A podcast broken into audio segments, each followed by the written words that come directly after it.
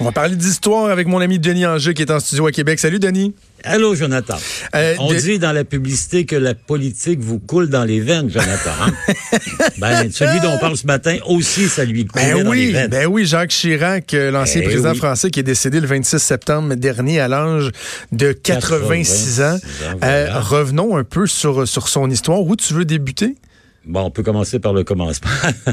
Il est né en 1932, 86 ans. Chirac, c'est vraiment le dernier monument de la politique française de la fin du 20e, début du 21e siècle. C'était dans la foulée, on s'en souviendra, le général de Gaulle, remplacé par Georges Pompidou. Chirac est un jeune homme qui vient d'une petite région qui s'appelle la Corrèze. La Corrèze, ça, c'est au centre, ouest, sud de la France. Euh, D'où son, comment dire, son goût pour les bonnes choses. hein. C'est quelqu'un qui était un gourmand gourmet. D'ailleurs, on disait de lui que son mets favori, c'était la tête de veau sauce ravigote. Ah! Demandez-moi pas ce que ça goûte. Tu euh, mangerais de ça, tout le monde? Euh, Pas certain, de même, ça me dit pas. Ça me le imaginez. Maud, c'est la tête complète. Là. On vous la fait cuire, Ben, c'est et ça, on vous là. la présente un peu allongée C'est ça, un peu comme euh, appelle... tu sais la tête de, de porc là, avec la, la pomme dans la bouche. Ah, là, tu ouais, ouais, C'est un peu à le- ça comme présentation. Si c'est ça, ça me, ça me tente pas. Ça va être le correct. persil dans les oreilles. Mais enfin, il avait d'ailleurs été ministre de l'Agriculture, Chirac, et c'est probablement un peu ce qui l'a marqué. C'est un homme qui vient d'une famille assez distinguée. Son père était le directeur d'une grande usine d'aviation, les usines Pothèse, euh, petit-fils d'instituteur. Il fait les grandes écoles, sciences politiques à Paris, l'École nationale d'administration. C'est un de ces énarques hein, dont la France se plaint beaucoup par les temps qui courent en disant ce sont des gens qui vivent, qui vivent dans un univers qui est complètement perdu dans les nuages. On a oublié les priorités des vrais Français.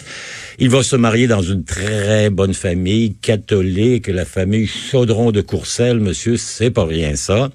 Euh, son beau-père est un grand industriel qui est dans la faïence. Et il va faire son parcours du combattant. Il est passionné par la politique. Il aime ça. Son premier job en sortant de l'école, il va travailler dans le cabinet du président de l'époque, celui qui a à De Gaulle, s'appelle Georges Pompidou.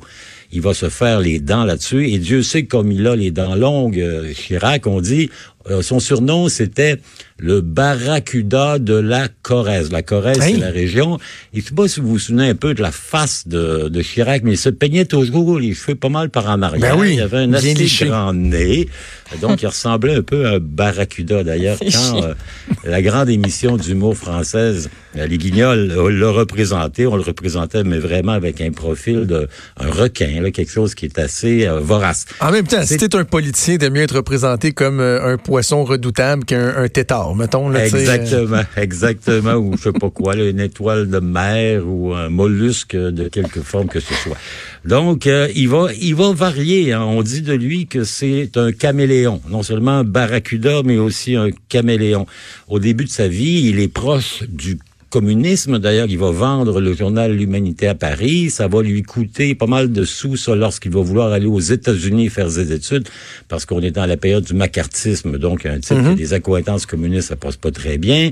Lorsqu'il fait son service militaire, il est pas immédiatement admis dans le corps des officiers parce qu'on dit, ouais, un gars qui a des tendances communistes, ça va pas trop bien.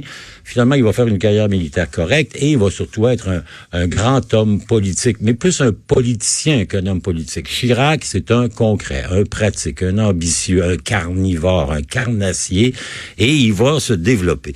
Il va carrément prendre le parti gaulliste et le mettre dans sa poche. Il va prendre la tête de ce qui s'appelle à l'époque le Rassemblement pour la République, et il va devenir plein d'affaires. Il est député, conseiller général, il va être premier ministre de la France euh, deux fois plutôt qu'une, et les deux fois, il va être dans l'opposition, parce que la première fois, il est avec Mitterrand, qui est le, le président de gauche, et la deuxième fois, également Mitterrand. Il va être deux fois président de la République, et il y a un leg assez euh, substantiel, Chirac, quand même, hein. Euh, malgré le fait qu'on dit que c'est un opportuniste, un ambitieux, il a fait d'assez jolies choses. Notamment, il a aboli le service militaire obligatoire, c'est pas rien. Il a mis un terme aux essais nucléaires français après les avoir relancés, ce qui est pas rien. Il a été l'un des premiers à s'opposer, mais d'ailleurs vertement, à l'invasion américaine en Irak. Et George W. Bush va en vouloir toute sa vie. Mais Jean Chrétien va l'aimer beaucoup parce que Chrétien et Chirac seront parmi les seuls alliés occidentaux à ne pas vouloir s'engager dans l'invasion de l'Irak. Il va aussi être celui qui va réformer la politique française. Il va faire des legs qui sont pas inintéressants et il va surtout être pogné comme tout bon politicien français qui a été là trop longtemps dans des affaires. De corruption. De corruption. Il est maire de Paris. Imaginez, il est à la fois député, conseiller général, premier ministre et maire de Paris, tout en même temps. Et? On appelle ça le cumul des fonctions là-bas. On dit que le matin, il allait à l'hôtel de ville de Paris, prenait ses dossiers de premier ministre, retournait dans sa région et faisait tout ça en même temps. C'est bizarre, ça fait pas si longtemps que ça. C'est ça qui, est, qui est fascinant le cumul des fonctions en France, c'est un fléau parce que les gens, évidemment, ils cumulent les fonctions. Donc, ils cumulent les primes, ils cumulent les salaires, ils cumulent les voitures de fonction. Il y a pas moins de 47 000 fonctionnaires français qui ont droit à une voiture de fonction. C'est pas rien. Ici, au Québec, il y en a peut-être 35. Là-bas, il y en a 47 000. Mais il va être aussi un ami de Québec. Ben oui, c'est ça. Je, je, veux que tu me parles de, sa relation avec le Québec. On a vu, euh, bon, le, gouvernement qui a dépêché euh, Lucien Bouchard, Jean Charest pour représenter le Québec au funérailles de, Jacques Chirac. C'est quoi les particularités de la relation du président Chirac avec le Québec? Euh, grand amour avec une espèce de froideur euh, après parce qu'il est un amoureux déçu. Vous savez qu'il était un amant avec une réputation sulfureuse, Chirac. Il ah avait eu des aventures avec plein de journalistes françaises et notamment avec une, actrice de cinéma italienne dont les plus anciens se souviendront comme étant probablement la plus belle italienne de tous les temps, Claudia Cardinal. Et ça avait fait tout un scandale à l'époque que M. Chirac soit vu au bras de la belle Claudia. Mais avec le Québec, donc une relation d'abord d'amour. Il aime beaucoup le Québec, il est dans la mouvance gaulienne. Euh, il se souvient du général, vive Montréal, vive le Québec. Euh, il est aussi proche d'un type qui s'appelle Philippe Seguin, le président de l'Assemblée nationale, qui est le président de son parti, qui est un ami, mais passionné du Québec et donc il va être vraiment là souvent. Il va venir à Québec, par exemple, en 1987, fonder l'association des capitales et métropoles francophones avec celui qui va devenir son ami, l'ancien maire de Québec, Jean Pelletier. Ils vont, ils vont voyager ensemble, ils vont procéder au lancement de la Transat Québec-Saint-Malo. Il aime beaucoup le Québec et il aime beaucoup quelque chose d'assez particulier Chirac est un passionné de ce qu'ils appellent les arts premiers, donc l'art primitif. Il s'intéresse à tout ce qui se fait comme artisanat, art en Afrique. Et ici, il va découvrir la sculpture sur la pierre à savon. Il va découvrir les innocs. Il va découvrir, il va passionné par cette euh, cette découverte qu'il fait ici à Québec au musée Brosseau, à tel point qu'à toutes les fois où il revient au Canada, où il est reçu, où il reçoit des Canadiens, des Québécois, ben, le cadeau d'usage, c'est une sculpture inuite en pierre à savon. Il va accompagner le Québec pas mal. Euh, le Parti québécois, il voit ça avec sympathie. L'héritier de Gaulle, le référendum de 95, il est une partie importante. Est-ce que c'était positionné? Exactement. Dans le grand jeu. Vous savez, le grand jeu de Jacques Parizeau. On sait que Jacques Parizeau était sûr d'avoir un oui. Il avait tout préparé. Le financement, la reconnaissance, euh, les réserves et tout. Il y avait le fait que dès le résultat connu de manière positive, la France s'exprimait. Et j'entends déjà Chirac, il y avait une voix assez grave. Il s'exprimait comme ceci la France va accompagner le Québec, quelle que soit sa destinée. Hein, il y avait quelque chose comme ça. Et euh, donc, il était tout prêt. Évidemment, le résultat n'a pas été celui que l'on anticipait dans les forces du oui, ce qui fait que Chirac va s'écarter de la, la démarche souverainiste québécoise.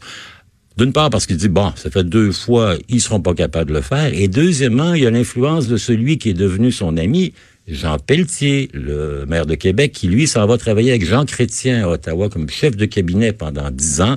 Donc le binôme Chirac-Pelletier va écarter Chirac des tendances nationalistes québécoises et il va le rapprocher de la position de Chrétien. Et on va le voir assez clairement lors de la guerre du Golfe. Chrétien, Chirac, tous les deux, on se souviendra de tout, tout le débat à l'ONU sur les armes de destruction massive. Le ministre des Affaires étrangères de Chirac s'appelle Dominique de Villepin et il va vraiment, vraiment planter les Américains en disant, ben, il n'y a rien là-dedans. C'est pas assez de quoi. Hmm. Autre chose qu'il a fait, Chirac qui est pas mal, il a reconnu le fait que le gouvernement français, durant la Deuxième Guerre mondiale, avait, euh, comment dire, contribué à la déportation des Juifs, la rafle d'hiver. Donc, il a reconnu quelque chose que les gouvernements français n'avaient jamais osé toucher. Ça, il l'a fait. Il a fait son mea culpa. Il a été un peu comme M. Legault ce matin. Il a demandé pardon. Il a reconnu la responsabilité du gouvernement, même si c'était pas lui, bien avant lui. Et il a été aussi celui qui, le premier en Occident, a dit ce qui se passe dans l'ex-Yougoslavie, ça n'a pas de bon sens, c'est un massacre, et il va être le premier à promouvoir un engagement militaire des Européens pour aller stopper les massacres. On s'en souviendra à Sarajevo, à Srebrenica et partout. Le Kosovo, euh, comment dire, honore Jacques Chirac comme étant un peu l'artisan de sa libération. OK. Tu, en terminant, Denis, tu dis que Jacques Chirac est, est probablement le dernier grand président français, en tout cas à ce jour? Oui, je pense que oui, parce que ce qu'on a vu depuis, on a eu Sarkozy qu'on a appelé le président bling bling, hein, et d'ailleurs hmm. Chirac ne l'aimait pas, mais pas du tout. Ensuite, on a eu François Hollande, donc euh, la, qui avait la consistance du tofu doublé de la mayonnaise. Hein, C'était quelque chose qui était, euh, oh, on ne savait pas trop trop quoi prendre. Et dans le cas de Macron, ben Macron, il a de, de, il a de grandes aspirations. Hein, il est arrivé tout nouveau, tout beau. Soudainement, on cassait la gauche, la droite, le centre. Euh, il y a pas mal de gilets jaunes dans les dans les euh, dans les bras. Donc, il y a encore deux ans pour euh, se réaliser. Chirac est celui, d'ailleurs, en terminant, euh, Jonathan, qui a fait réduire de sept ans à cinq ans le mandat des présidents français, ce qui est une bonne, ce qui est une bonne affaire, hein, parce que s'il est pas bon, ben vous l'avez enduré un peu moins longtemps.